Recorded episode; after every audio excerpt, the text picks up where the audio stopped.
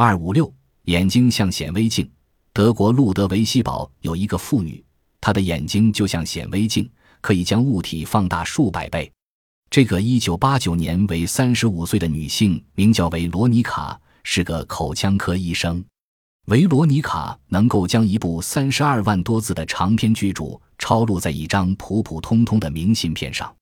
她无法看彩电，因为她看到的并非是一幅幅美丽的图画，而是不计其数的五颜六色的星星点点。目前，这位被慕尼黑医疗光学仪器研究所的专家称为“活的显微镜”的妇女，正在致力于微型书籍的编纂。